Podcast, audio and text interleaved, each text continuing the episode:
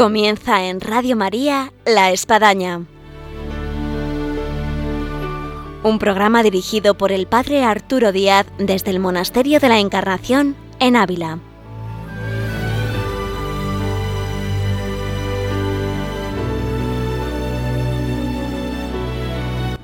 Hola, muy buenos días. Les habla el Padre Arturo Díaz.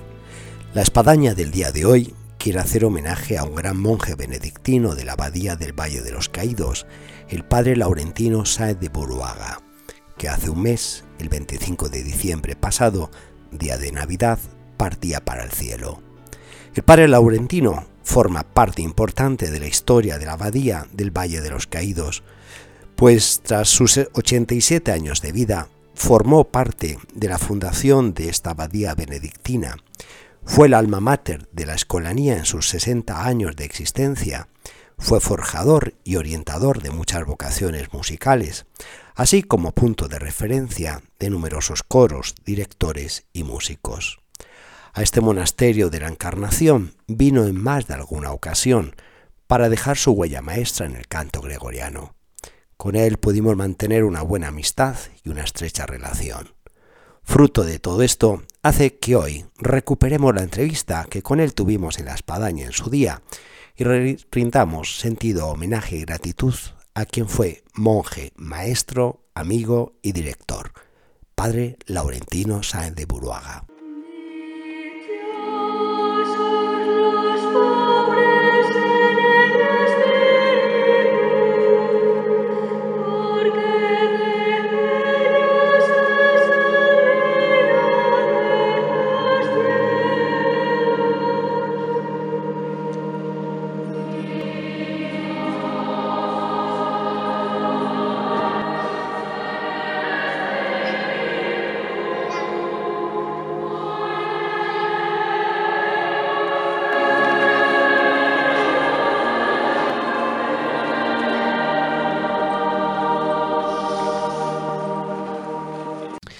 Es un gusto tener en el programa de la espadaña del día de hoy al padre Laurentino Sáenz de Buruaga. Muy buenos días, padre Laurentino. Buenos días. padre Laurentino es padre de Benedictino del Valle de los Caídos y además es fundador de esa comunidad de benedictinos en el Valle de los Caídos. ¿No es así? Sí, sí. Pues yo creo que hay mucho para contar y yo comenzaría preguntándole, padre Laurentino, si nos puede hacer una breve historia Fíjese, le digo breve porque sé que no es fácil. Desde el año 58 eh, de la comunidad benedictina ahí, en el Valle de los Caídos. La comunidad benedictina del Valle de los Caídos nace eh, porque el gobierno de Franco pidió a Fray Justo que eh, hiciera una comunidad. Y como eso es prácticamente imposible. Un miembro de una comunidad no puede hacer una fundación. Sí. Entonces es el monasterio. En un principio parece que pidió eh, Franco a Escarret de Barcelona, de Cataluña, en Montserrat. La comunidad benedictina que está en Montserrat. Es la comunidad de Montserrat para hacer pero después hubo algunas dificultades de lengua, etcétera, y eh, se lo propuso a Fray Justo. Y Fray Justo le avisó a su abad, el padre Isaac Toribios de Silos, y es el que tuvo ya eh, la comunicación directa con Franco. Porque hay gente que ha visto la Cruz del Valle de los Caídos, a lo mejor ha ido a la Basílica, pero no sé hasta dónde saben que hay una comunidad de benedictinos y esto es interesante. Sí, hay muchas personas que vienen como turistas y como el turismo lo centran en la parte de la Basílica, no se enteran que detrás de la montaña hay una comunidad benedictina y una hospedería están ustedes ahí desde el año 1958. Desde el 58, el 17 de julio. Y además usted fue eh, de los primeros que ha llegado. Eso, de los primeros. Así que tiene toda la historia en sus espaldas, en su corazón y, en su voz, porque hay que decir que la comunidad benedictina, entre otras muchas cosas, realiza el servicio litúrgico del Valle de los Caídos. Ah, ¿Nos podría contar un poco en qué consiste este servicio litúrgico? El servicio litúrgico es diario, como es natural. Eh, los días ordinarios tenemos la misa. La misa es siempre a la misma hora, a las 11 de la mañana, tanto en invierno como en verano. Y de lunes a viernes y sábados y domingos. Eh, todos los días, menos el lunes, que es el día de descanso de los empleados del Valle de los Caídos, mejor dicho, de todo el patrimonio nacional. Bueno, eso es eh, interesante saberlo, por si alguien quiere acudir a la misa cantada, eh, armonizada por la comunidad de Benedictinos Valle de los Caídos, que se tiene todos los días menos el lunes. El lunes la tenemos en la capilla de la abadía. se supone que, claro, celebran la misa, por supuesto. Y hay algunas personas que lo saben, pues aprovechan también para venir, aunque sea en la capilla. Y aquí hay una pregunta que es lógica. Si hay servicio litúrgico, si hay canto, tiene que haber, entre otras cosas, una escolanía, es decir, los niños cantores. Mm. Y tengo que decir una cosa muy especial porque yo tengo dos sobrinos, eh, Arturo y Javier. no sé si estarán dando el tono, eh, esperemos que sí. Sí, ¿eh? sí, ciertamente. la medida. El tono, el mayor que ya lleva año y medio largo, pues ya está cantando con los mayores. Arturo. Y se se ve que va a ser el sucesor de los principales solistas, pues que ya, ya comienzan el cambio de voz, pues tienen eh, 13 o 14 años algunos de ellos. Sí, sí, sí. Arturo, si no recuerdo mal, tiene 10, 11. Arturo creo que tiene 10. 10, exacto. sí. exacto. Ya para cumplir 11, sí. Me corrijan en casa. Eso. ¿Qué requisitos se requerirían? Si hay alguien que está oyendo y dice, pues a lo mejor mi hijo podría ir, o a lo mejor incluso algún chico de esta edad. ¿Qué requisitos se requieren para entrar en esta escolanía del Valle de los Caídos? Pues lo único que se les pide es que tengan buena voz y buen oído, que son las cualidades fundamentales para poder cantar y luego pues la formación se la damos nosotros. Es un grupo muy reducido, son 45 o 50 niños y son eh, cinco cursos. O sea que en cada curso pues hay un máximo de 10, 11 miembros y hay algunos que hay cuatro solo.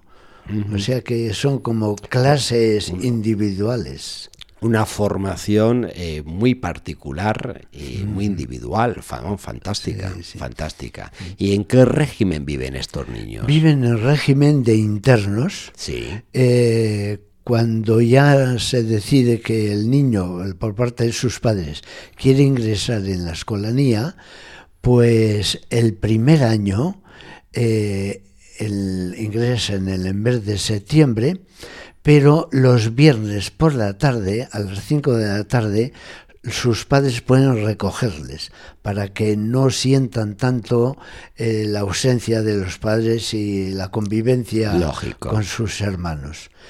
Pero una vez que ya llevan un año, como ya están integrados en el grupo de cantores, ellos mismos ya piden que quieren cantar, claro. Sí, sí, sí. Y cuando se dan conciertos y todo, que quieren cantar con los mayores. Me consta por mis sobrinos. Sí, sí, sí. Y entonces ya suelen comenzar a cantar, eh, pues hacia el mes de marzo, algunos ya han comenzado ahora, los que tienen más facilidad, y a partir del mes de últimos de marzo prácticamente está todo el grupo de los que han entrado en septiembre ya integrados en el grupo de cantores, cada uno con su correspondiente voz. Qué bueno. Hablando con el padre Laurentino, padre benedictino del Valle de los Caídos, y de todo lo que supone este servicio litúrgico de canto y música, lógicamente nuestros oyentes están esperando que en la espadaña hoy resuene algo de canto gregoriano. Así que vamos a ponerles nada más y nada menos que a los monjes de Solems y seguimos hablando aquí en la espadaña en Radio María con el padre Laurentino.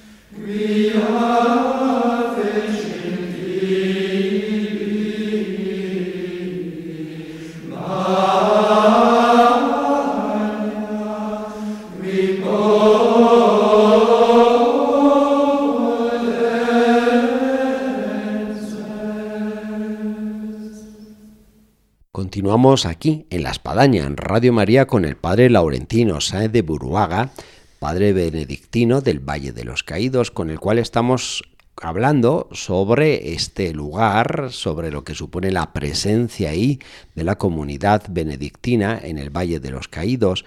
Y lógicamente, Padre Laurentino, eh, los que nos están escuchando se pueden preguntar eh, cuándo se puede visitar el Valle de los Caídos. ¿Hay un horario de visitas, sea tanto a la basílica como a lo mejor a, a la comunidad de los padres benedictinos? Sí, el horario oficial que impone el patrimonio nacional es ahora en invierno de 10 a 5 de la tarde. Es continuo. Y en verano es también de 10, pero hasta las 7 de la tarde. Seis y media, 7. coincide, claro, la misa a las 11 de la mañana y hay bastante gente que suele venir a esa hora para escuchar a la escolanía cantando canto gregoriano.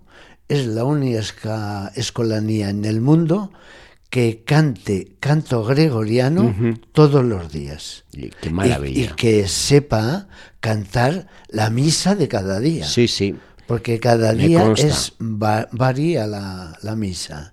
Hay que apuntárselo en la agenda para, para ir ahí. Y además algo todavía especial para Laurentino, que a lo mejor algunos no conocen, y es que hay hospedería. Sí, hay una hospedería, ah, son 180 camas, y la, suele venir gente a pasar fines de semana o en verano sobre todo también. Luego cuando mm, ya bajan diariamente a la basílica, allí hay asistencia espiritual, siempre hay un monje que atiende a los que desean confesar o hablar de temas espirituales o aconsejarse de algo así. Se pueden organizar incluso retiros. O eh, También hacemos retiros espirituales. Ah, solemos hacer unos ocho al, año. Sí. Sí. Que son eh, ejercicios de fin de semana. Suele ser viernes, sábado y domingo. Eh, para que pueda la gente ir sin perder su eh, tiempo de trabajo. Sí, sí, sí.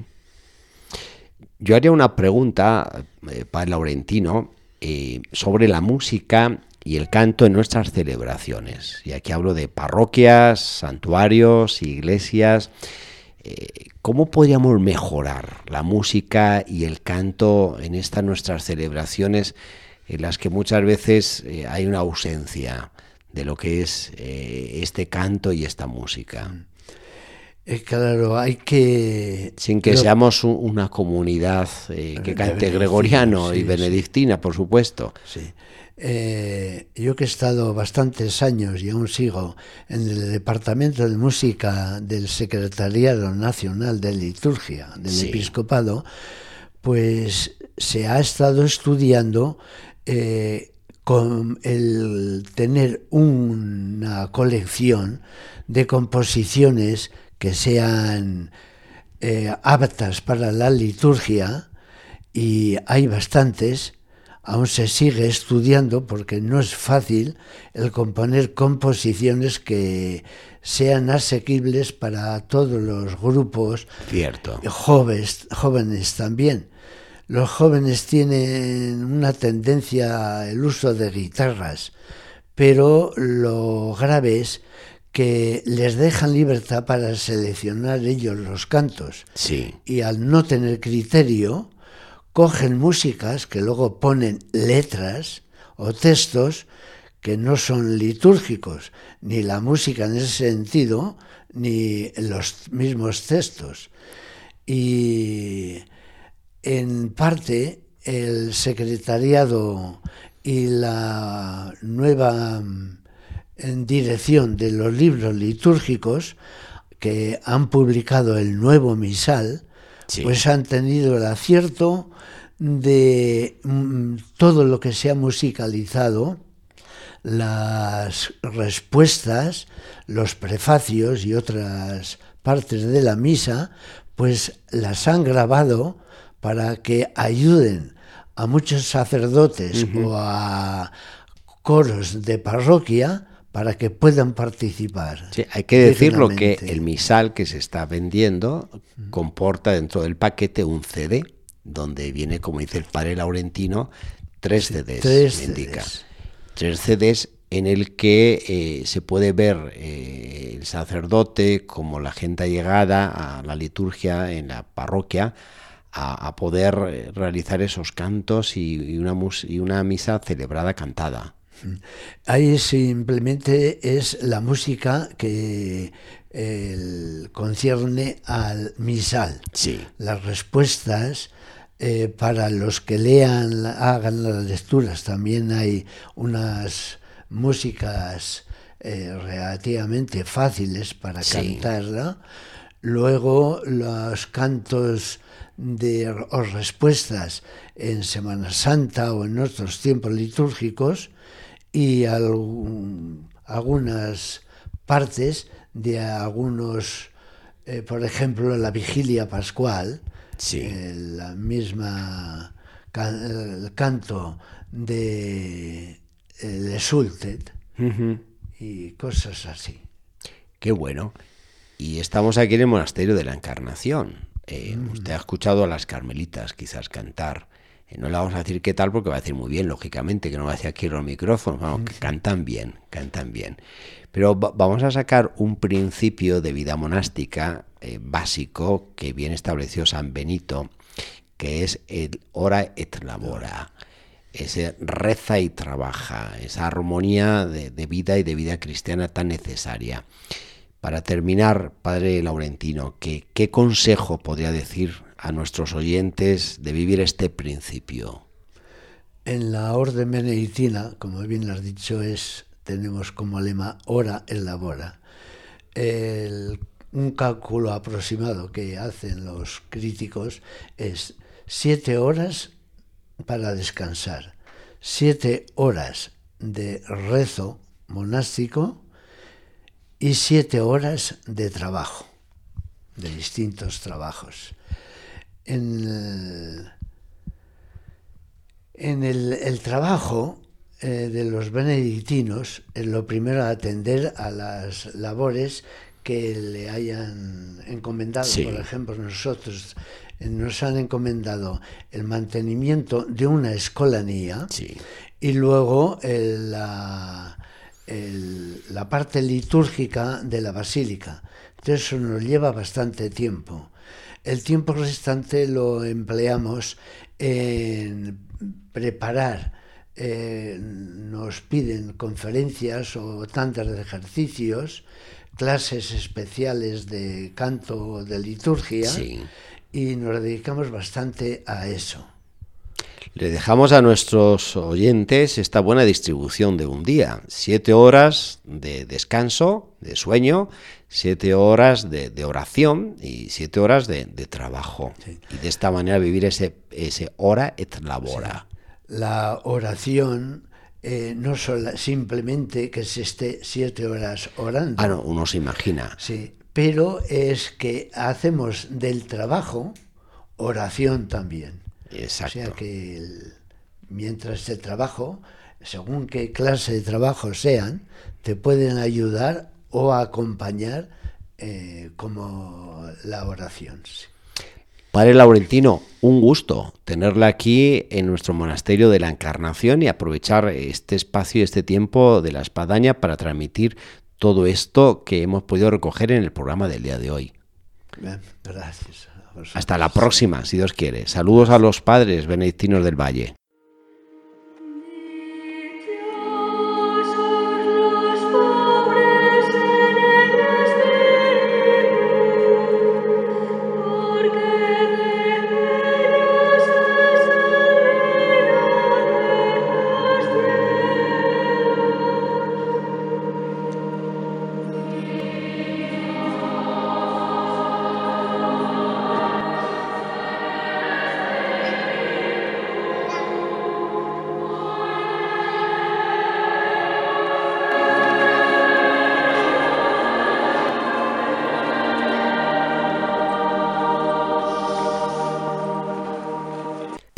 Escuchado la entrevista con el padre Laurentino Sae de Buruaga y el canto de la escolanía del Valle de los Caídos. Quisiera traer el recuerdo que durante la entrevista con el padre Laurentino luego surgió una anécdota y es que estábamos ya comiendo y durante la comida le dije al padre Laurentino, Padre, tengo una curiosidad. Usted ha dicho en el programa de radio que la vida del monje se divide armoniosamente en siete horas para orar, siete horas para trabajar, siete horas para descansar. Si esto es así, suman 21 horas en la jornada. ¿En qué emplean las tres horas que faltan los monjes para completar las 24 horas del día? A lo que el padre Laurentino me respondió, ¿pero he dicho siete horas? Sí, sí, padre, usted dijo siete horas. Y entonces dijo, no, no, no, no, no, eso hay que corregirlo. Son ocho horas. Ocho horas para orar, ocho horas para trabajar, ocho horas para descansar. Así que hoy, padre Laurentino, es el día en que aquí en La Espadaña, en Radio María, corregimos ese siete horas por las ocho horas. Concluimos de alguna forma esta sentida y querida entrevista con el padre Laurentino con una carta que escribió meses antes a las carmelitas y en la que decía, queridas hermanas de mi amado monasterio de la Encarnación, hágase tu voluntad. Es lo que pido al Señor en todo momento y sobre todo en los laudes y vísperas, momentos en los que nuestro Padre San Benito nos pide escuchemos al Superior Ahora lo cantamos todos, la oración dominical. Desde el mismo momento en que supe lo que el Señor me ha mandado, noté una fuerza superior, la ayuda de vuestras oraciones y de muchas otras religiosas, pues tengo una hermana marianista y personas que me conocen, que me ayudó a recibirlo con serenidad y alegría interior, porque el Señor se ha acordado de mí. Me pongo en las manos del Señor y pido a nuestra Madre de la Clemencia me ayude a aceptar con alegría lo que Él quiera de mí en cada momento. Y luego continúa diciendo la carta, recuerdo con ilusión y satisfacción los momentos pasados con vosotras, repitiendo una y otra vez las piezas gregorianas que había que preparar para los diversos tiempos litúrgicos. Me gustaría poder seguir cantando con vosotras, pero eso lo dirá el Señor. Confío en vuestras oraciones y me uno a ellas, pidiendo al Señor sigan siendo verdaderas hijas de nuestra Madre Santa Teresa. Padre Laurentino Saez de Buruaga. Vaya con él y con toda la comunidad benedictina del Valle de los Caídos nuestra gratitud y nuestra oración.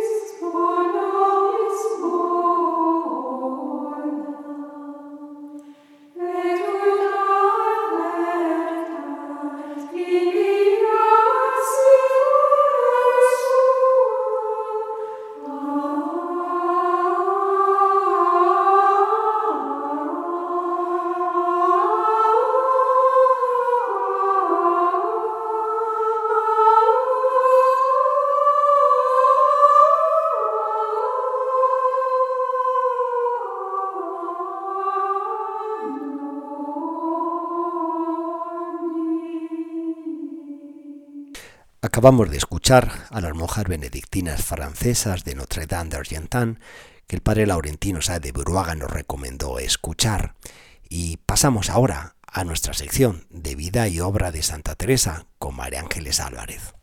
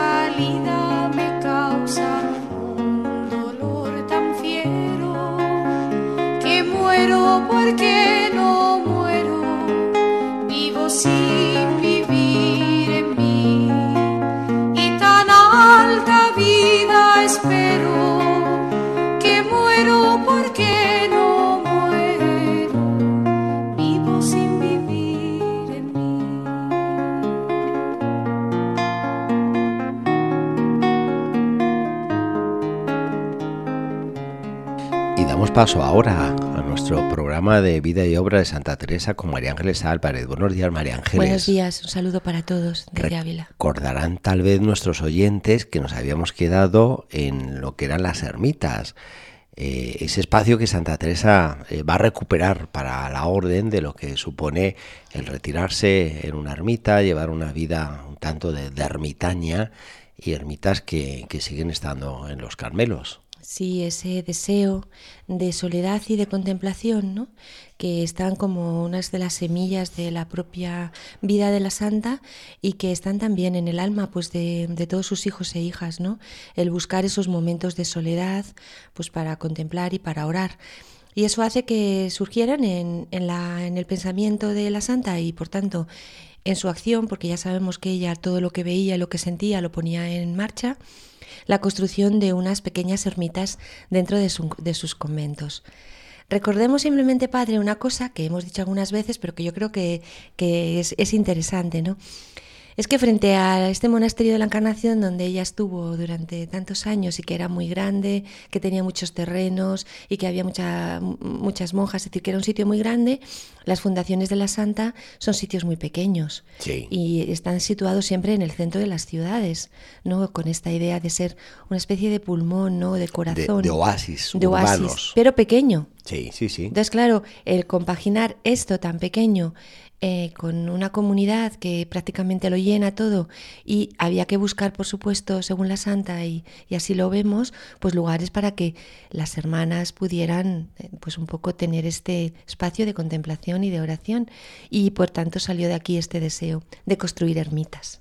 Y esas ermitas eh, iniciales que fueron hechas en San José siguen estando, me consta porque he tenido la posibilidad de entrar dentro de la clausura como motivo de la defunción de una hermana y poder ver esas ermitas que digamos son históricas y que relatan episodios de la vida de Santa Teresa, como cuando salió con lágrimas en los ojos y se refugió en una de las ermitas ante la plática que había tenido del misionero, el padre Maldonado, sobre la situación de, los indios, de la, del Nuevo Mundo, de la situación de los misioneros, y, esas ermitas eh, están ahí. Además, las ermitas han seguido el mismo proceso un poco convulsivo de San José, eh, como vamos a ir viendo, porque al principio se construyeron 10 ermitas, que voy a decir a quién estaban dedicadas, pero luego tuvieron que, que, quitar algunas, pues porque hubo, como voy a ir viendo, vamos a ir analizando una serie de pleitos con la ciudad que no acababan, ¿no?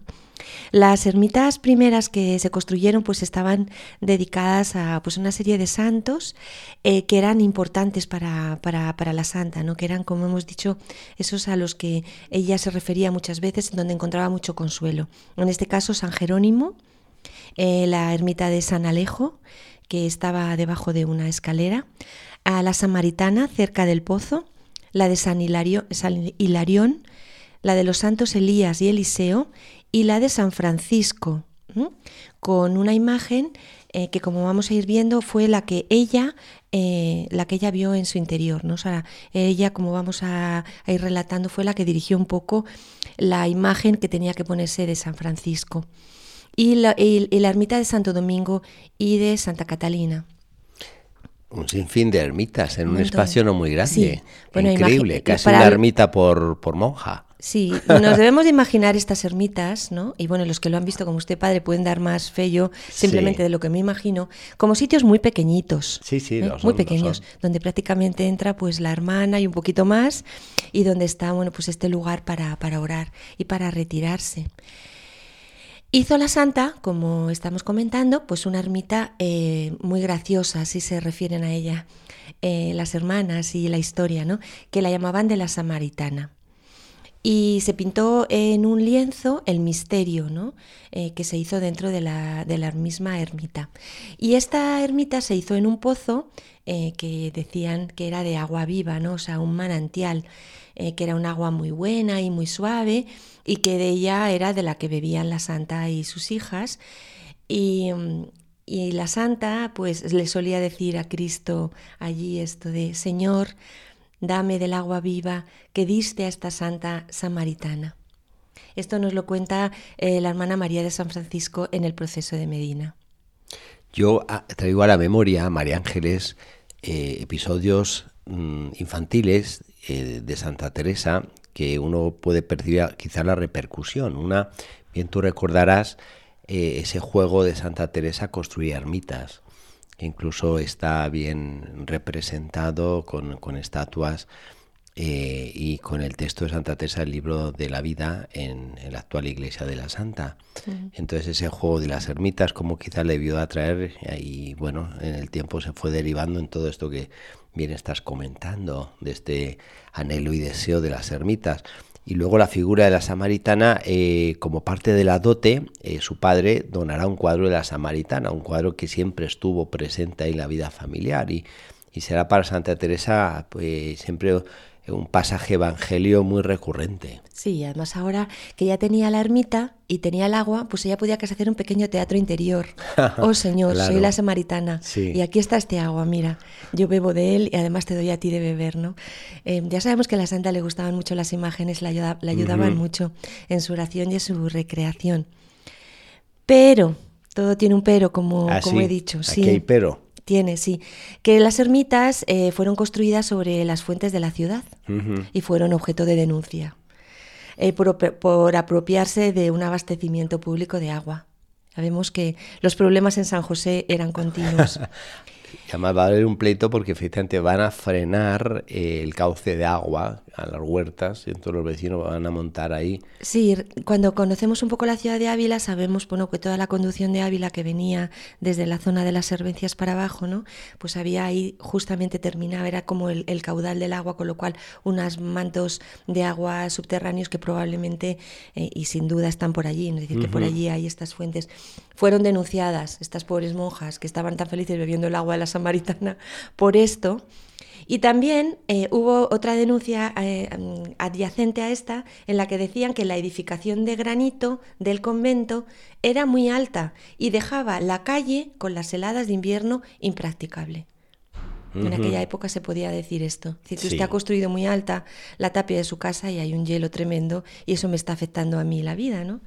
El juicio al que tuvo que replicar la santa, o sea, que tuvo que defenderse, determinó que se levantaran las ermitas, o sea, que se quitaran y que se indemnizara que se indemnizara dándoles otra, otra zona a las monjas en otro lugar. Es decir, no pueden ustedes construir aquí porque hay fuentes, eh, con lo cual, bueno, pero vamos a ver, vamos a correr un poquito el, terreno del, convento para que las monjas puedan tener sus ermitas y su terreno en otro sitio, porque eran pobres y ellas no podían comprar otro terreno.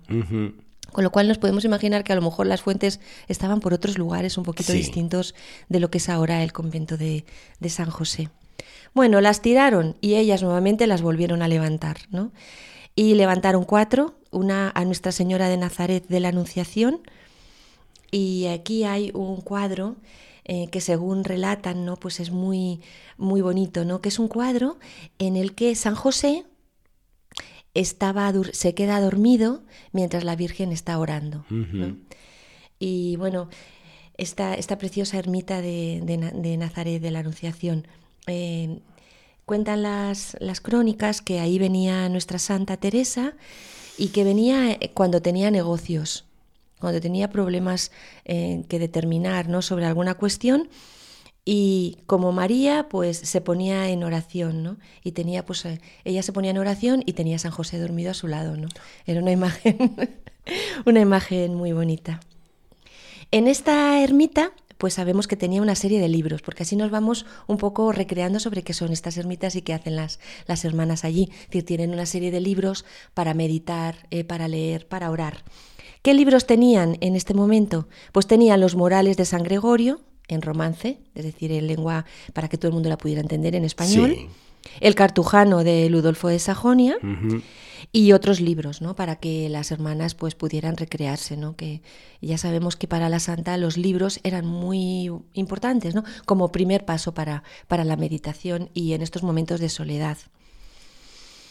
Estaba en la ermita también en este momento ya de San Agustín, la de Santa Catalina y la de El Cristo atado a la columna, eh, con, con unas eh, ella también hizo que se pintara em, eh, con unas lágrimas, ¿no? Con, las lágrimas de San Pedro, este Cristo atado a la columna. Entonces llamaron a un pintor de Ávila que se llamaba Jerónimo Dávila. Y entonces tenemos el testimonio del pintor mm, que decía como, como, Teresa se ponía a su lado y le iba diciendo cómo poner las facciones y la postura del Cristo, ¿no? Y que él quedó impresionado, ¿no? Que yo me imagino que le iba diciendo, no, no, un poco más de arruga para allá, no, no, mire, un más dulce el gesto, no, no, que gire un poquito. Es decir, eh, porque la santa tenía la imagen de nuestro Señor Jesucristo en el alma grabada. Sí. Pero la tenía como si dijéramos de verdad, al vivo. Ella muchas veces lo dice, ¿no? Te tengo retratado al vivo, es decir, tengo un retrato de ti. De manera que ella podía ir dirigiendo a este pintor, Jerónimo Dávila, eh, exactamente como era, ¿no? No fácil para un pintor, ¿eh? El verse manejado en este caso por Santa Teresa en, referencia a cómo debía de pintar. Sí, bueno, vemos cómo la santa entraba en todo, o sea, entraba en todo absolutamente, ¿no? ¿Y, de este cuadro se conserva? Tenemos, sí que está todo este testimonio, yo no sé si estará en, la, clausura de las hermanas, Habrá probablemente que investigar. Sí. sí, existe, vamos, eh, es un buen legado de Santa Teresa. Y además tenemos un testimonio muy bonito eh, que nos dice que mm, cuando, la, cuando nuestra santa lo vio terminado, pues se arrobó es decir, en palabras de antes o místicas es arrobar, es decir, se impresionó tantísimo que entró mm, pues, en, éxtasis. realmente. Es decir, ¿por qué? Pues porque era la imagen que ya tenía en el alma y había sido capaz de contárselo a este pintor, un pintor, como vemos, muy, muy sensible a lo que la santa le iba diciendo, que fue poco a poco eh, retratándolo. Esto me recuerda, María Ángeles, de un tiempo más reciente, Santa Faustina Kowalska, la aparición que tuvo a Jesús Misericordioso, como también quiso que se pintara y, estuvo dando las pinceladas eh, indicadoras al, pintor de cómo debía ser el Cristo que ella, que ella tuvo en, esa visión y que tanto se ha propagado eh, esa imagen de Jesús Misericordioso. Sí, la verdad son, eh, son tablas impresionantes. Esta pintura eh, tan impresionante, eh, pues luego fue restaurada en el año 1670, nada más ni nada menos, padre, que por Francisco Rizzi. Es decir, un grandísimo pintor. Estamos hablando de un pintor de la corte del rey Felipe IV, un pintor barroco de la escuela madrileña de la segunda mitad del siglo XVII de los más importantes, que trabajó en todas partes y que trabajó mucho, según yo he estado investigando un poco, para los carmelitas descalzos. ¿no? Eh, probablemente no solo por, porque le llamaran para hacer este tipo de obras, de pinturas o de restauraciones, sino también porque él tenía pues, un, sentimiento, una espiritualidad cercana, es decir, que se, se encontraba muy contento, muy feliz haciendo este tipo de, trabajos, ¿no? Esta expresión de, de temas teresianos, el tema de la transverberación, el tema del misterio de la Trinidad, de la humanidad de Cristo, que le iban poco a poco pidiendo para los distintos mm, eh, carmelos eh, que querían ir teniendo este tipo de imágenes. Y él es el autor de un cuadro famosísimo, que es el cuadro de Santa Teresa en la cocina friendo ah. huevos, que es algo que está en el convento de San José de Ávila, ¿no? que es un cuadro del año 1676, bueno, pues que es como clásico de la santa, mm. de la frase esta de entre los pucheros anda el Señor y la santa está friendo, friendo los huevos. Sí. Es un cuadro precioso. Bueno, como vemos, pues como la santa, ¿no? Esto me impresiona, ¿no? Cómo la santa estaba en todos los detalles y cómo ella quería, bueno, pues pues que se, que se plasmara, ¿no? Como dijimos antes también en la, en la ermita de San Francisco, pues también ella, que había tenido esta visión de San Francisco, pues fue el, que le fue diciendo a, a los que lo dibujaron. Algunas veces eran las propias hermanas, alguna que tenía afición que tenía mano para dibujar, otras veces, como vemos, eran pintores locales.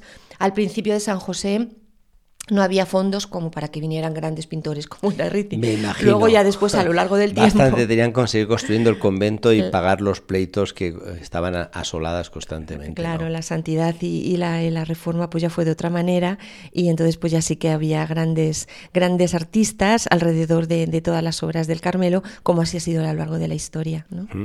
Ahora esto de las ermitas, eh, María Ángeles, a mí me lleva, y para los oyentes que nos escuchan, eh, cuántos lugares hay en nuestra geografía española de ermitas, en lugares fantásticos. Eh, pensemos en llanuras, en, montes, colinas, en lugares muy apartados, eh, junto a un río.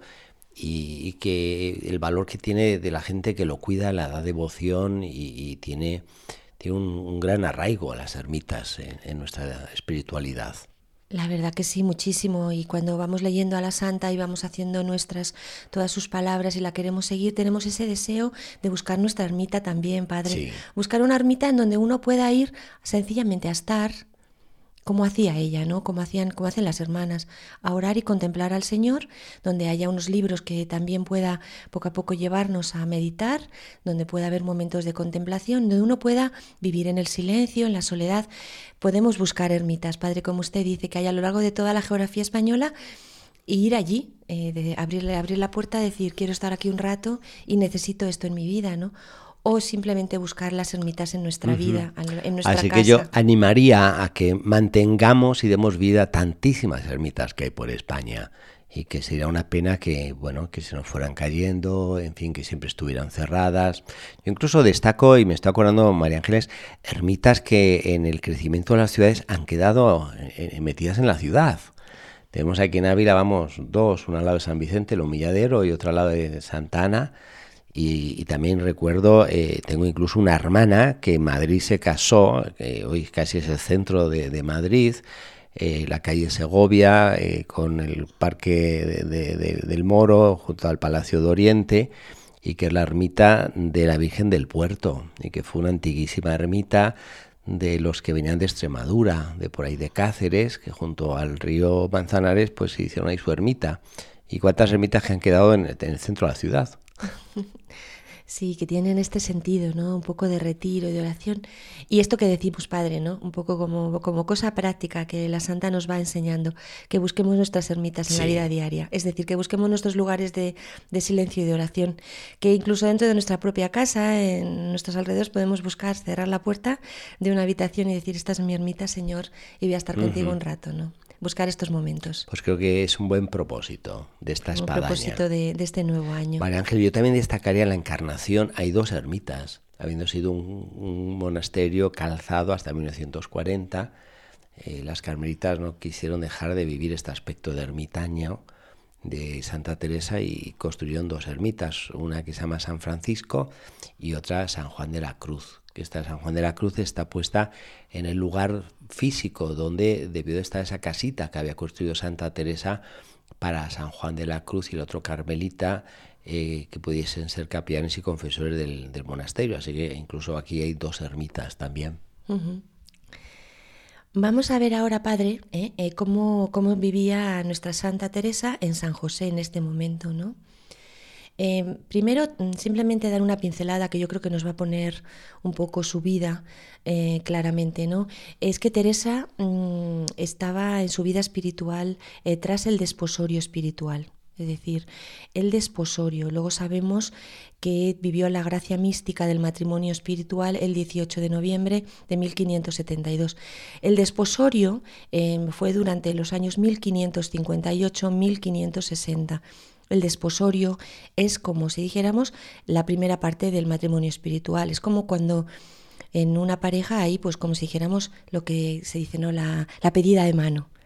Una cosa de estas, esto es dentro de, de, estas, de esta simbología teresiana, ¿no? Porque si no nos podemos llegar a perder, ¿no? ¿Qué significa desposorio? ¿Qué significa matrimonio? Bueno, desposorio es saber que hay un amor entre estos dos seres, que en, este caso el Señor y su querida em, hija Teresa de Jesús, y que entre ellos hay pues una relación de, de, amor y de amistad profunda. Y luego ya después se celebrará esta gracia mística, ¿no? El Señor la, la hará vivir esta gracia mística, este regalo grandísimo, es aquí en el Monasterio de la Encarnación el 18 de noviembre de 1572.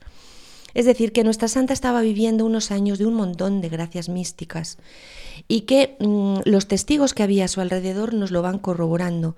¿Quién nos dice estas gracias místicas? Pues por ejemplo nos lo dice el capellán de San José, el padre Julián de Ávila, nos lo dice el padre Ibáñez, como sabemos, de la Orden de Predicadores, ¿no? Así nos lo cuentan, ¿no? Eh, tengo aquí recogido pues lo que nos cuenta la, hermana Isabel de Jesús en el proceso de Salamanca. Dice así: Una vez, acabando la madre, es decir, en Santa Teresa, de comulgar, se fue a levantar el cuerpo del suelo y ella se asió a la verja, diciendo a nuestro Señor: Por poca cosa que tanto importa, no permitas que una mujer pecadora sea tenida por buena tuvo esta, esta, eh, eh, estas tesis, ¿no? Como se elevó, ¿no? Y ella pues se, sintió un poco como si dijéramos abochornada, ¿no? De que esto fuera en público y que la fueran a, considerar como santa, ella que se consideraba una mujer pecadora, ¿no? Y entonces impresiona profundamente esta humildad de nuestra santa, ¿no? Que ya en estos momentos de altas gracias místicas, ¿no? Ella seguía sintiéndose miserable y no tenía, no quería realmente que se la viera como, como, como una santa ni con ningún tipo de gracias mm, espectaculares solo para ella. ¿no? También la vio en éxtasis en, después de comulgar el padre Ángel Salazar, el provincial de, los, de las Carmelitas. ¿no? Y claro, pues ¿Qué esto que produjo? Pues que muchas personas empezaron a hablar y, que era impresionante, ¿no? Porque la Madre Teresa seguía teniendo eh, estas gracias místicas de manera pública y que esto dio lugar pues, a muchos comentarios. También sabemos eh, que tuvo estos arrobamientos en presencia de otra persona muy importante en este momento en la vida de la santa, que es el obispo, Álvaro de Mendoza, y en las personas que visitaban el convento, ¿no? en donde realmente, bueno, pues muchas personas quedaban sobrecogidas sobre mm, las gracias místicas que estaba viviendo la, santa. Eh, pero estas gracias místicas que tanto llamaban la atención y que preocupaban a la santa, pues empezaron a cesar poco a poco a partir de, esto de, estos días de San José. Esto nos lo cuenta el padre Julián, eh, Julián de Ávila. Dice así. Yo la pregunté, Madre, dígame la causa, que solía robarse muy a menudo y ahora ha días que no la veo con la suspensión que podía tener.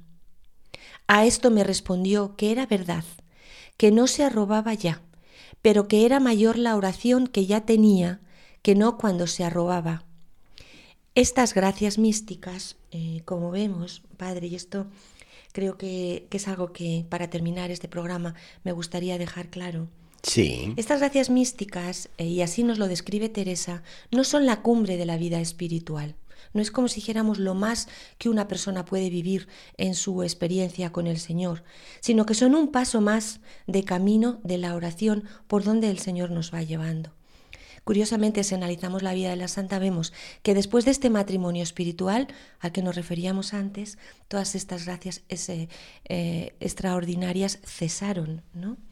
Por lo tanto, se, cerraban eh, por un momento eh, pues estos momentos de extremada emotividad psíquica de la santa y eh, que sabemos que llegaba incluso a poner en peligro su propia vida y entraba en otro momento de mucha más paz y de mucha más contención de todo esto después del matrimonio espiritual. Y todo este proceso de poco a poco ir mm, dejando que todas las gracias místicas mm, el Señor eh, las iba dejando, como si dijéramos, en, una, en un agua mucho más tranquila, se produjo aquí en estos días de San José.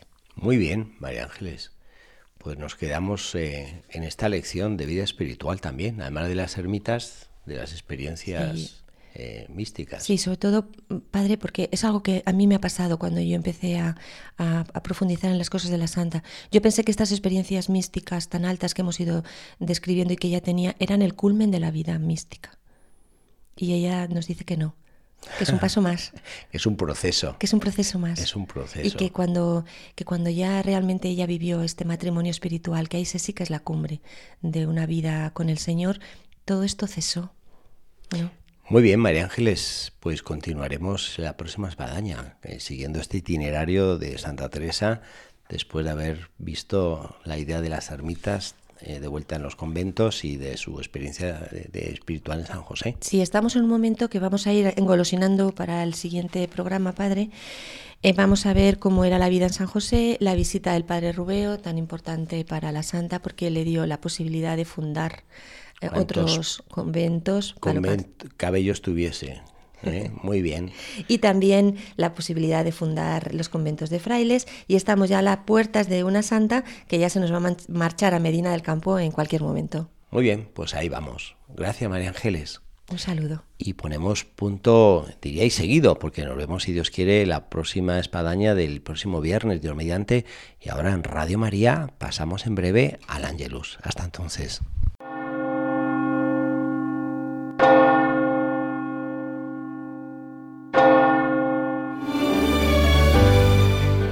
Han escuchado en Radio María La Espadaña, un programa que dirige el Padre Arturo Díaz desde el Monasterio de la Encarnación en Ávila.